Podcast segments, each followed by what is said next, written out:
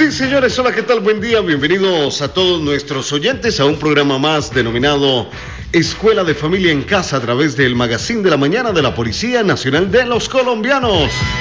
Hoy es viernes 11 de septiembre de 2020, pero nos vamos de inmediato a saludar a nuestros invitados.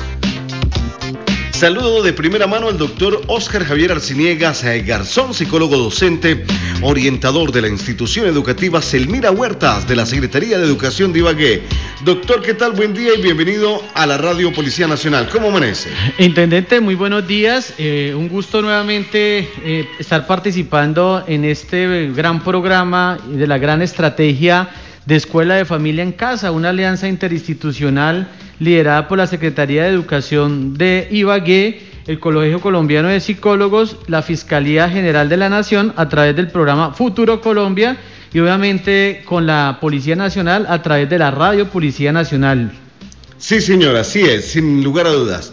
También tenemos otro psicólogo, también docente, orientador, pero en esta oportunidad de la institución educativa San Isidro. Hablo del doctor Miguel Ángel Forero.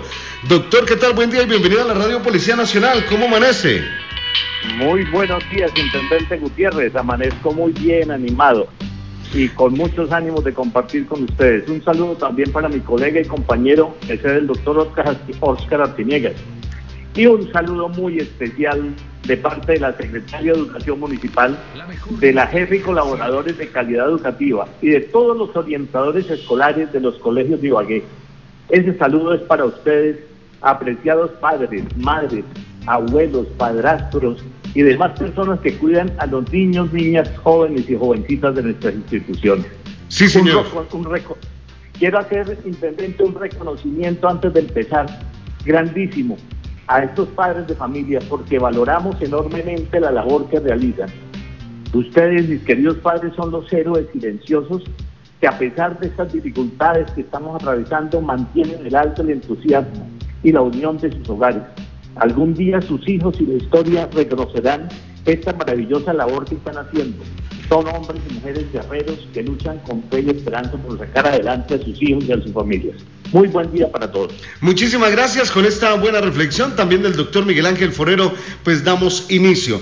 Mire, por estos días sí que ha hecho falta comunicación en nuestro país, sí que ha hecho falta ese don de poder entendernos. En alguna oportunidad, tal vez hace unos 30, 35 años, le escuchaba a algún maestro mío en el colegio que decía que la diferencia entre los seres humanos y los animales es que entre nosotros nos podemos comunicar y llegar a un acuerdo, a un diálogo, que somos racionales. Los animales defienden eh, su integridad o arreglan sus cosas a través de la riña, porque ellos no tienen esa capacidad. Ahí es donde entra a jugar el tema del día de hoy, es precisamente comunicación asertiva. Pero, doctor Miguel Ángel Forero, qué es la comunicación asertiva para poner en contexto a todos nuestros oyentes. Bueno, qué bien. Vamos entonces a hablar de comunicación asertiva, apreciados padres. Empecemos por hablar qué es comunicación para dividirlo y que no nos coja así de golpe las dos cosas. La comunicación es un acto de relación humana, como decía el intendente, de dos o más participantes y el fundamento es dar un mensaje. ¿Cuál es ese mensaje? Son nuestras ideas, nuestros conocimientos, nuestros sentimientos y necesidades. Y para ello necesitamos un código. Y ese código es el código verbal o el código no verbal. Ese es comunicación. Entonces, la forma de, expresar un mensaje y ese mensaje utiliza un código verbal y no verbal. Yo, por ejemplo, le pregunto, si le preguntara a los padres de familia, bueno, mi querida mamá, ¿qué piensa usted que es un perro? Entonces la mamá me va a decir, pues un perro es un animal cuadrúpedo, amigo del hombre, un montón de cosas. ¿Ese qué es? Es lo que ella piensa sobre el perro. Pero si yo le pregunto a esa mamá, ¿qué opina usted? ¿Qué siente de ese esposo suyo que es tan cariñoso, tan amable, tan paciente con usted? ¿Usted qué siente por él? Y entonces esa señora se desborda y dice, no es lo más lindo de mi vida, es lo más hermoso. Ese es el hombre que yo siempre había soñado. Ahí usted está utilizando la comunicación para expresar una emoción. Entonces, eso es comunicación. Es mensaje y código por el medio del cual expresamos nuestros sentimientos o nuestros pensamientos. Sí, señor. bien lo que es comunicación, ¿cierto? Ahora falta decir que es asertividad. Perfecto. y aquí la cosa, la cosa se cuestiona un poquito. Porque eso es un término que, que utilizamos poco, que, que oímos poco, pero yo sé que dando un ejemplito nos va a quedar mucho más fácil. Entonces, vamos a pensar, mis queridos oyentes, que usted entra a un restaurante y empieza a comer cuando se da cuenta en el restaurante el vaso donde le sirvieron el jugo está untado de labial de una señora. ¿Cómo responde? Entonces, ese señor de nuestro ejemplo llama al mesero duro y dice, mesero, venga para acá. ¿Cómo es que usted me pone este vaso tan sucio? Es un irrespeto. Este, este restaurante es lo peor. Yo pensé que era bueno, pero mire qué cochinada. Ustedes no merecen tener el, el, título de restaurante. A mí me respetan, yo no pago esta comida. ¿Cómo actuó ese señor? Eso es una forma, ¿cierto? Y esa forma se llama una forma agresiva de responder, de comunicarse agresivamente. Pero otro señor llega al restaurante, también le tocó el mismo vaso, otro vaso, pero estaba también sucio de labial, y el señor dice, oiga, si yo me pongo a pelear aquí, esto se forma un problema. No, no, yo mejor no me, callo, limpio el vaso con una servilleta y, tranquilo, y, coge la servilleta, lo limpia y se lo toma sin decir nada porque él dice, no, es mejor callarme porque no me gano un problema. Esa es otra manera de comunicarse. Y hay otra tercera forma de comunicarse.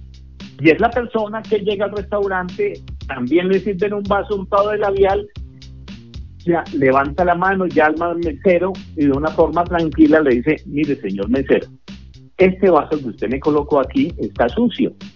Por favor, me lo puede cambiar.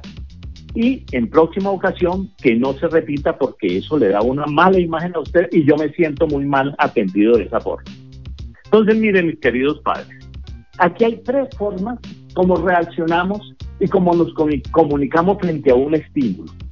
Una Ustedes dirán si es la mejor forma, la, que es la forma agresiva.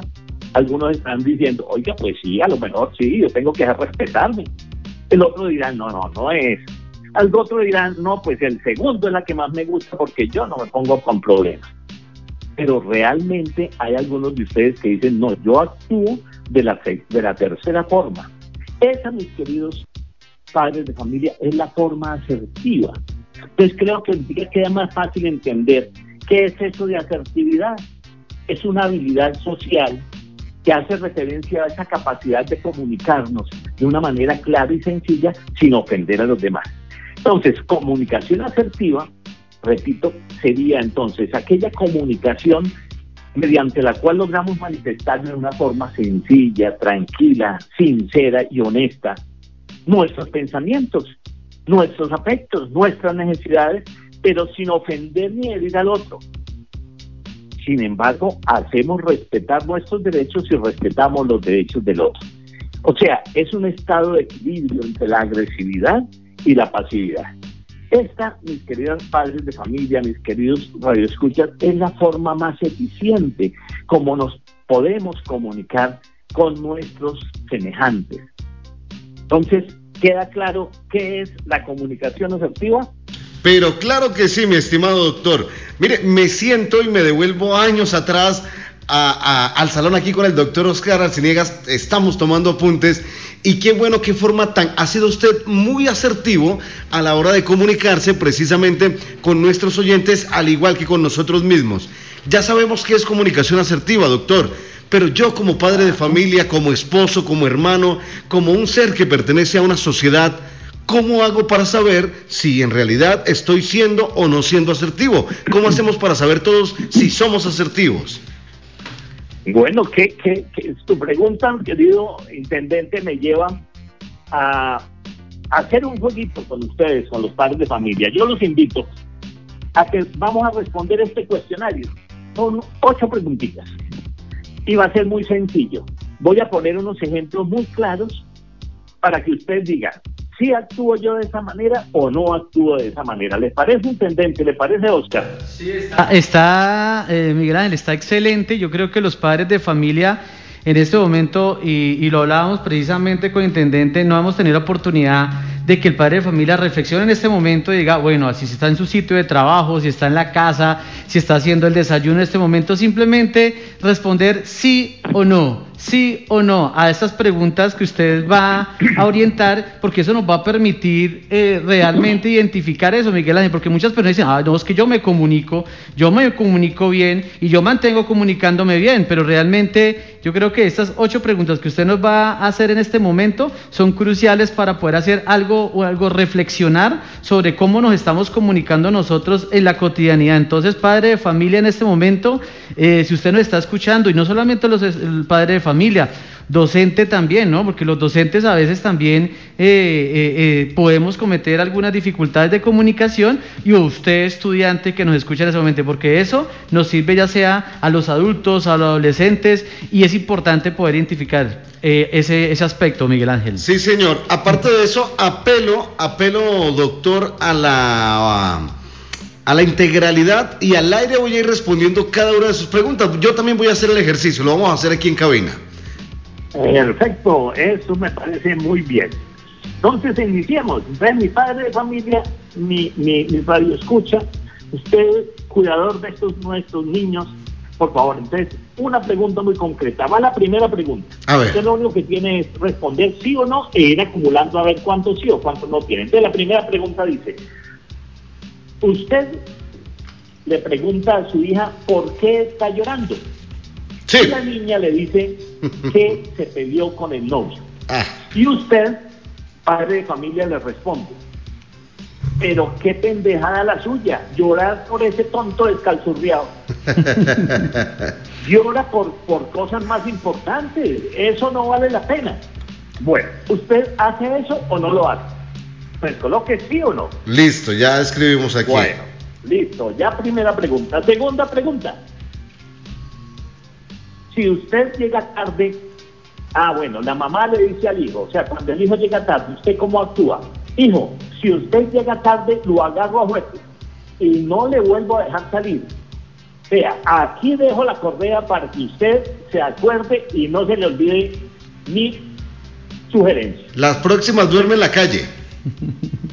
El próxima duerme en la calle. Ah, entonces usted va a poner ahí, ¿no entienden? bueno, entonces, ¿sí o no? ¿Usted le dice así a su hijo? Listo, Si ya. llega tarde, lo agarro, ¿sí o no? Tercera pregunta. La tercera dice, usted le dice a sus hijos, es que usted todo lo entiende. Mm, ah, no, es que usted todo lo tiene y le tocó todo de papayita y se queja por nada. A mí sí que me tocó duro. Mi papá me daba palo y tuve que empezar a trabajar desde chiquito. Entonces, sí o no, usted le dice eso a sus hijos cuando habla con sus hijos para que ellos cambien, entonces le dice eso ¿sí Listo. o no. Bueno. La otra, cuarta. Si su hijo llega con una chaqueta que usted no le conocía, usted le dice, ¿de dónde sacó esa chaqueta? ¿No será que está gustándole lo ajeno? Ahora me va a decir lo, dónde se, que se la encontró. Pero si descubro que se la quitó a alguien, lo hago quedar mal. Yo no le he enseñado esas mañas. Bueno, entonces, ¿sí o no hace usted con su hijo eso? Que lo coge a decirle todas esas cosas. ¿Sí o no? Bueno, ¿cuántas sonrisas no está sacando usted en este momento, doctora? A los padres yo me los imagino. Pues imagina entonces a los padres diciendo, ay, yo sí hago eso". Sí, sí, sí. Bueno, ese es el objetivo, pero no se engañen, mis queridos padres y madres, no se, no, no hagan trampa. Contesten la verdad que eso no lo va a saber sino usted. Ajá. Bueno, vamos para la quinta, intendente. Sí, señor. Su hija, su hija le dice, mamá o papá, necesito contarle algo. ¿Usted qué hace? Usted le dice, hable mija, yo estoy haciendo el almuerzo, pero yo le estoy escuchando, cuénteme qué es lo que le pasa. Entonces, ¿usted hace eso con sus hijos cuando le dicen que quieren hablar con usted? hable que yo la voy haciendo el almuerzo, tranquila, hágale. Bueno, ¿sí o no? Sí, señor, listo. Esta es la quinta, la sexta, ¿no, doctor? No, esta es la quinta. La quinta, perdón. ¿Nos quedarían faltando dos? Tres. Tres, perdón. Eh, sí. Listo, entonces vamos para la sexta.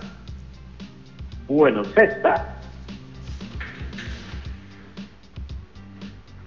Su hijo o hija le dice una mentira y usted se dio cuenta cuál es su forma de actuar o su forma de actuar es, claro, es que usted es un mentiroso, por eso es que ya no le creo nada y toda la vida va a seguir diciendo mentiras. Entonces, si su hijo le dice una mentira, usted le dice de esta forma, que es un mentiroso, que por eso le pasa lo que le pasa, que ya no le cree nada, que perdió la confianza, que toda la vida va a seguir siendo un mentiroso. Esa es entonces la séptima, ¿no? Sexta. La sexta, entraríamos a la séptima. La séptima, entramos a la séptima. Sí, señor. Póngale cuidado.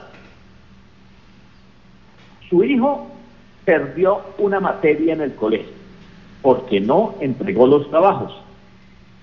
Usted se pone brava y llama al profesor y le dice, claro, por su culpa mi hijo perdió el año. Usted, profesor, es un irresponsable, un injusto, y usted es el responsable si mi hijo se vuelve un delincuente. ¿Usted hace eso con, con el profesor cuando su hijo pierde una materia? ¿Sí o no? Pero ya llevan la contabilidad. Sí, señor. Eh, entraríamos a la octava entonces, doctor. A la octava pregunta. Sí, señor. Su hijo o su esposo o esposa le dicen, mamá, papá, deje la terapia. Esa terapiadera suya, qué cosa tan horrible, aburridora. Todo el día está cantaleteando y cantaleteando. Deje el show. Sus hijos le dicen. Sí. Deje el show. le dicen eso? Usted tanto, tanto ah, eh, eh, eh, comunica entonces con los hijos, ¿cómo es eso? ¿Qué dice el doctor Oscar? ¿Sí le dice eso? ¿La, hija le dice eso? ¿Muy cantaletoso? no, me dice que yo hablo mucho, que yo hablo mucho. con sus hijos? le dice la hija al doctor que habla mucho, dice. Usted como periodista ahí tiene que hablar todo el tiempo. Bueno, entonces ya están las ocho. Sí, señor, tenemos las ocho. Bueno, mis queridos padres, entonces ahora, ¿cómo es el juego? ¿Cómo es la situación acá? Entonces ustedes van a sumar cuántas, sin hacerme trampa, por favor, ¿a cuántas preguntas respondió usted que sí? Cuéntelas, por favor, coja sus deditos ahí, una, dos, tres, ¿cuántas? Cuatro. Yo ya hice mi cuenta y a mí me dieron seis sí. De las ocho, seis, sí. Ahí San Patrón, mi querido intendente. Pues eso quiere decir que el intendente le está fallando la asertividad. La asertividad, vea pues. está bien y es bonito todos los días aprender y corregirse. ¿Cómo? Que es muy bueno, es, muy bueno hacer esto, doctor, estos ejercicios y más al aire porque todos somos seres humanos y qué bueno darse cuenta cuando tenemos errores, pero lo más importante es reconocerlos y corregirlos. Perfecto, perfecto, intendente, perfecto, mi querido periodista. Ese es el objetivo, que reconozcamos, es la primera parte para empezar a cambiar, para que nuestros hijos empiecen a ver en nosotros un cambio. Entonces analicemos un poquitico de una manera rápida esa primera pregunta, ¿cierto? ¿Qué sucedió? Eh, eh, cuando usted le dijo a su hija que para qué llora por esa abogada de el novio, ¿qué está haciendo usted? Está cometiendo un grande error, que es que no valida la emoción y el sentimiento de su hija. Acuérdese, por favor, de no minimizar los problemas de los muchachos. El niño, el adolescente tiene unos problemas que aunque a nosotros nos parezcan muy sencillos, para ellos sí son muy importantes. Usted puede cambiar ese discurso y decirle, hija, comprendo tu dolor, pero yo sé que eres una niña inteligente y vas a encontrar otro hombre valioso. Fíjense que aquí, le estoy comprendiendo y le estoy dando opciones y le estoy validando su capacidad de cambio. Entonces, fíjense lo que podemos hacer en ese caso. En el segundo, el niño que llega tarde, que, le dice usted que si llega tarde lo agarra fuerte. Eso es amenazar. Y la amenaza, entonces, mis queridos padres, genera miedo. No genera respeto, genera miedo. Dialogue entonces con los, sobre los peligros que tiene la calle. Entonces, ¿cómo debería ser eso? Hijo, yo confío en ti, sé que vas a llegar temprano. Analicemos los peligros que hay por la noche en este barrio. No es que no te quiera dejar llegar más tarde, es por el bien tuyo. Fíjense que es una forma diferente de decirle al muchacho que llegue temprano, pero no amenazando, porque es que las amenazas, como les digo, generan son miedo. ¿Sí? ¿Hasta ahí estamos bien? Sí, señor, vamos muy bien. Bueno, la tercera pregunta era es cuando uno le empieza a decir al hijo, no, es que ustedes todo lo, todo les toca muy fácil. Y empezamos a comparar a los, nuestros hijos o a nuestros estudiantes con nuestras situaciones. Y nos ponemos como ejemplo, pero no nos damos cuenta de que la vivencia de los muchachos ahora es muy diferente a la nuestra. Entonces, ¿qué sucede cuando ese, ese papá le dice al hijo, es que a mí sí me tocó duro y mi papá me trató duro y vea yo cómo estoy de bien? Eso, ¿qué sucede? Baja la autoestima del joven y hace ver al muchacho como un inepto y empieza a menospreciarse y se menosprecia el esfuerzo del muchacho. Entonces fijémonos, por ejemplo, cómo podemos cambiar asertivamente ese no comparar. Espero, hijo, que valores el esfuerzo que estamos haciendo por ti. Queremos que salgas adelante. Esto me haría muy feliz. Entonces estoy dándole al muchacho la oportunidad de que valore que sí estamos trabajando por él, pero no diciéndole es que usted es malo, yo sí fui bueno. Entonces, esa es la forma asertiva cómo podemos hacer. No comparar a los niños, ni con nosotros, ni con nadie, ni con el hermano menor. Es que miren, de cinco años y lee bien, en cambio usted ya tiene 10 años y vea cómo lee mal. Eso hace que el muchacho se sienta mal y pierda su autoestima. Entonces, en la comunicación asertiva, no comparamos los unos con los otros.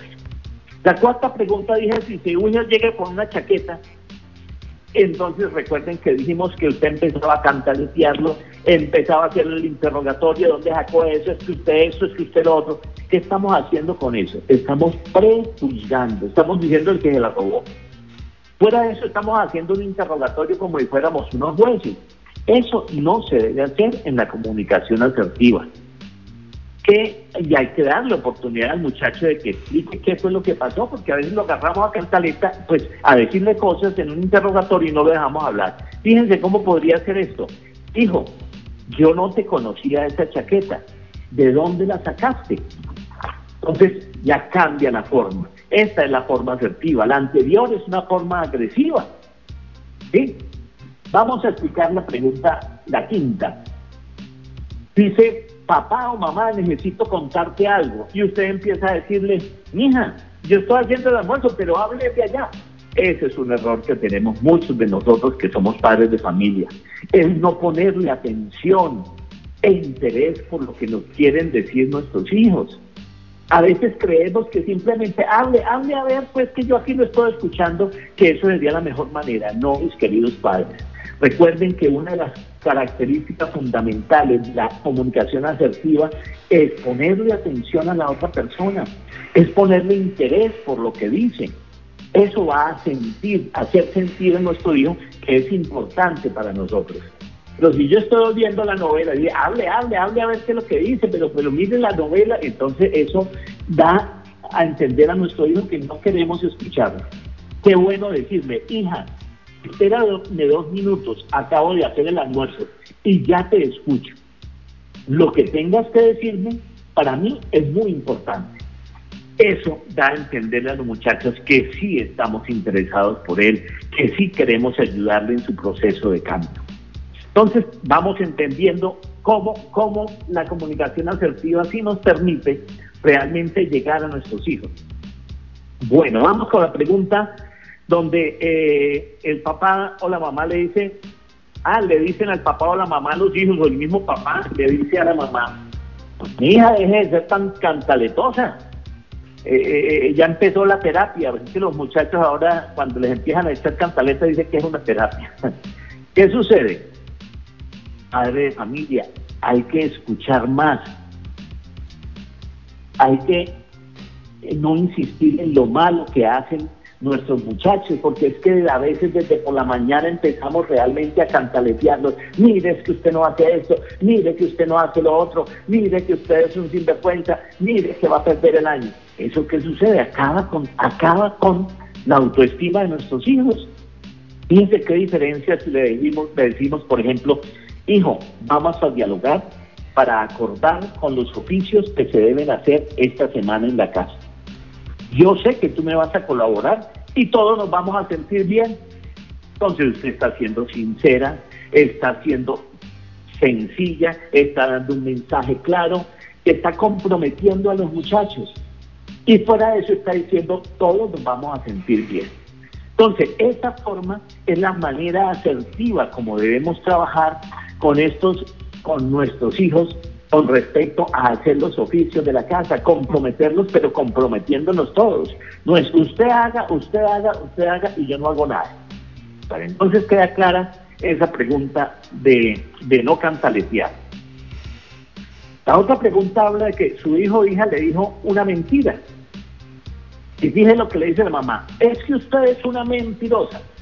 Fijémonos, mis queridos padres de familia, a veces generalizamos y entonces no vamos para a, cuestionar el comportamiento de ese muchacho, sino que vamos a cuestionar es su personalidad. Es que usted es una mentirosa. No, lo que debemos decir es, hija, me dijiste una mentira y eso no está bien.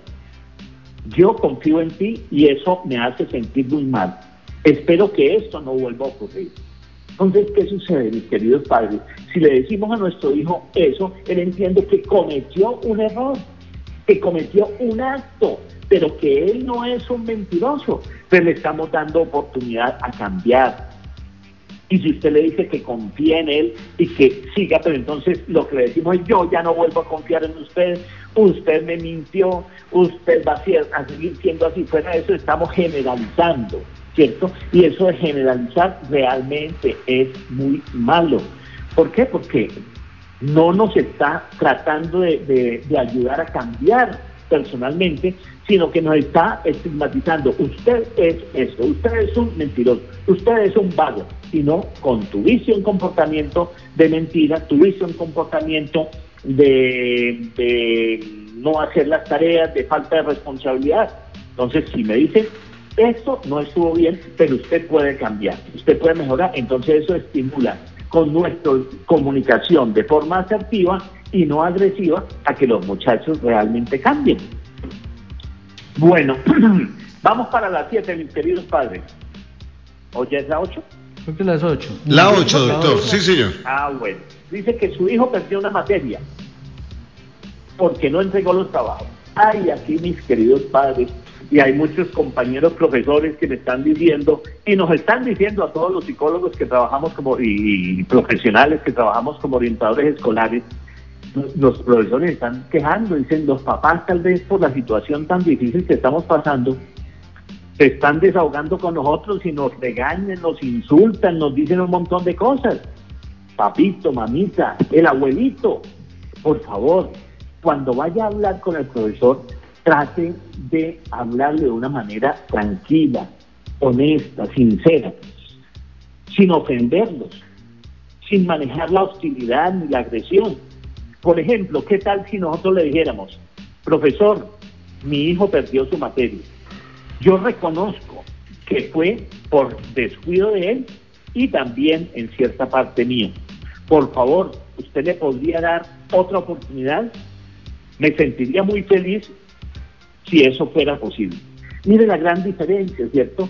Ese profesor que usted le dice de esta manera está entendiendo que usted primero no lo está culpando, que no está siendo agresivo con él, que usted está reconociendo la falla de su hijo y posiblemente la falla suya, y está dando una posibilidad de cambio.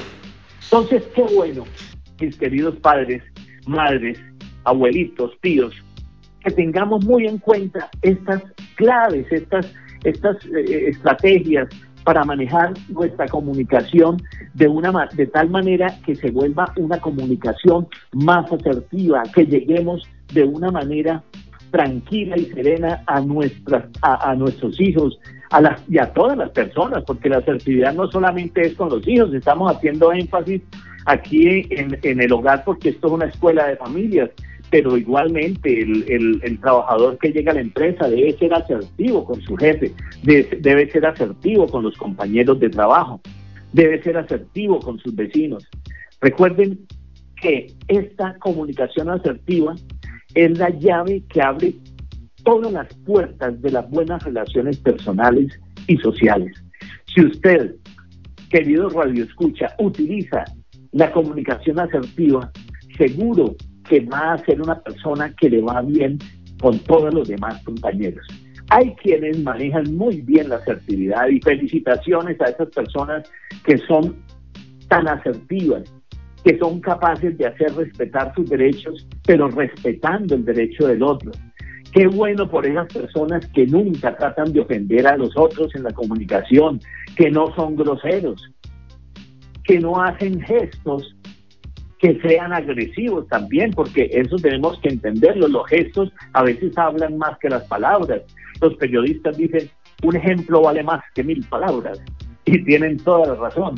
Un gesto vale muchísimo, ¿cierto? Se le preguntó al niño, oye, ¿y usted por qué le pegó a su compañero? ¿Qué fue lo que le dijo? Dijo, no, no fue lo que me dijo, fue la formita como, como me lo dijo y la carita que me hizo. Entonces, recordemos que dicen los conocedores de, la lingüística que la expresión no verbal con los gestos muchas veces es más significativa que las mismas palabras. Entonces, mi invitación, queridos padres de familia, es a buscar ser asertivos. Recuerden, no ser agresivos, pero también no ser pasivos. Esa señora que el marido constantemente le insulta, constantemente la regaña, constantemente le dice que no sirve para nada, por favor, tampoco debe permitir que eso se haga. ¿Por qué? Porque empieza a bajar tu autoestima, usted empieza a decir, yo no valgo nada, yo para qué digo las cosas. Si llego a decir algo es un problema con ese señor. No, acuérdese de decirle de una manera tranquila, serena, las cosas que usted está sintiendo. Por, ejemplo, llega su marido por la tarde. Hija, por favor, llego cansado de trabajar. sírvame la comida. Y usted va muy diligente y le, sirve la comida. Y ese señor se alborota y le dice, carajo, pero usted no sirve para nada, mire, esa comida está toda fría, está sin sal, qué porquería, usted ni siquiera para cocinar sirve. Claro, por estar viendo novelas, por estar hablando con sus amigas. Eso es lo que me pasa a mí por creer, creer y confiar en usted. Ese señor está siendo agresivo con usted. Pero si usted le responde también agresivamente, ah, carajo, pues a mí no venga a fregar, lárguese donde lo vinieron, donde le sacaron la piedra, pues genera más problemas y se va a generar un conflicto. Pero otra señora puede decir, no, mejor me quedo callada porque ese, ese marido mío es muy bravo. Eso tampoco está bien. Pero la señora sí le puede decir, mire, esposo mío, yo le preparé la comida con mucho gusto y con mucho cariño no era que estaba distraída, fue que la dejé un poco fría, pero por favor, discúlpeme. Sin embargo, espero que no me vuelvas a gritar de esa manera. Yo creo, mi querida madre, que si usted le dice a su esposo y le habla de esa forma, le baja enseguida esa bilirrubina que tiene alborotada, le baja esas hormonas de estrés y de rabia que tiene, y el Señor va a empezar a analizar, oiga, si yo traté mal a mi esposa. Entonces, mis queridos padres, mi invitación muy especial es a que utilicemos una comunicación asertiva, que digamos las cosas de una manera clara, sencilla, respetuosa, pero haciendo respetar nuestros derechos y también respetando los derechos de los otros, sin ser agresivos y sin ser pasivos, porque las dos formas son inadecuadas. La mejor manera es ser asertivo. De esta manera vamos a tener excelentes relaciones humanas. ¿Qué opina usted, querido intendente? No, definitivamente, Oscar, tenía algo para acotar. No, no, no, sí, claro, eso estaba por acá recibiendo Miguel Ángel un dato de una mamá que estaba haciendo el test. Pues el test no, éramos el pequeños preguntas, eh, juego de preguntas de, y respuestas en relación a las preguntas que usted realizó. Y pues me dice, oiga, no, realmente yo no estoy siendo asertiva. Entonces dije, no, pues ahí le falta le falta, y es el primer elemento, reconocer, como usted decía, para continuar en ese, en ese cambio en relación a la comunicación. Sí, señor, definitivamente. Pues bueno, nos vamos a ir con el primer corte musical de este programa. En esta oportunidad llega nada menos y nada más que el Gran Combo de Puerto Rico. Y esta excelente canción, Te regalo el corazón, ya tenemos en Colombia las 8 de la mañana. Sí, señores, 8 en la mañana, 50 minutos. Bueno, muy bien, vamos con un espacio musical a través de la Radio Policía Nacional. La juventud escucha Radio Policía Nacional. Ok, estamos en Escuela de Familia en Casa a través de la Radio Policía 100.0. A esta hora recordándoles a todos y cada uno de nuestros oyentes que qué rico ya llevamos eh, muy seguramente rondando los 3, 4 meses. Usted me corrige, Oscar, desde el primer programa más o menos. Iniciamos sobre el mes de mayo. Mayo. De mayo, sí. A junio, a julio, agosto, a septiembre, cuatro meses cumpliditos. Sin lugar a dudas, ya van muchos programas de orientación, pero sobre todo, qué rico. Hoy me voy feliz todos los días, cada vez que hago este programa, me voy muy feliz porque me llevo conocimiento a mi casa y esto ya me ayuda a mejorar la comunicación. Bueno, aunque mi hijo ya tiene, ya va próximamente a cumplir los 19 años, pero me permite hacerle una serie de observaciones que muy seguramente estaba fallando yo. Yo como padre lo reconozco porque soy un ser humano. Y lo que Oscar me dejó pensando, lo que Oscar dijo, muchas veces decimos, no, yo qué problemas voy a tener. Si mi papá y mi mamá me criaron así, o sea, ya me ayudaron a cambiar ese chip. Oscar, hay algo muy importante. ¿Qué características tiene o debe tener una buena comunicación? Eh, una comunicación asertiva, porque con breve insisto, como decía Miguel Ángel, la comunicación todos los días nosotros nos comunicamos. Sí, pero no es- asertivamente. no asertivamente. Y eso es lo, lo importante. Entonces, para tener una buena comunicación asertiva, primero debe ser una decisión. Es decir, porque mucha gente puede decir, ah, no, yo puedo, ya escuché a los psicólogos allá, a los orientadores, pero yo quiero continuar como yo sé. Entonces, por digo que primero debe ser una decisión. Una decisión fundamentada en los beneficios de tener una comunicación asertiva, en el cual pues va a mejorar las relaciones con el otro y eso es fundamental para nuestra salud mental. Entonces, decisión. Segundo, como la comunicación es una habilidad, Sí. una habilidad, entre más se practique esa comunicación asertiva, porque no vamos a cambiar de una vez, pasar de una comunicación agresiva de una vez a la comunicación asertiva, es una habilidad que debemos ir incorporando día a día. Es un pro- como es una decisión, vamos a posteriormente a, a- a- a- a- es- a- a- a implementarla día a día porque a medida que vayamos haciéndolo va mejorando. Por eso es muy importante cuando usted baila. Usted baila y baila y baila, va mejorando ese bailado, pues usted va perfeccionando esa habilidad de bailar. Así mismo pasa con la comunicación asertiva.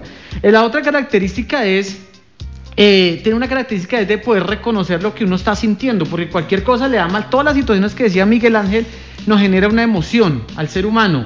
Entonces nos genera una emoción. Y si nosotros no manejamos eso emocionalmente, probablemente va a afectar esa comunicación asertiva.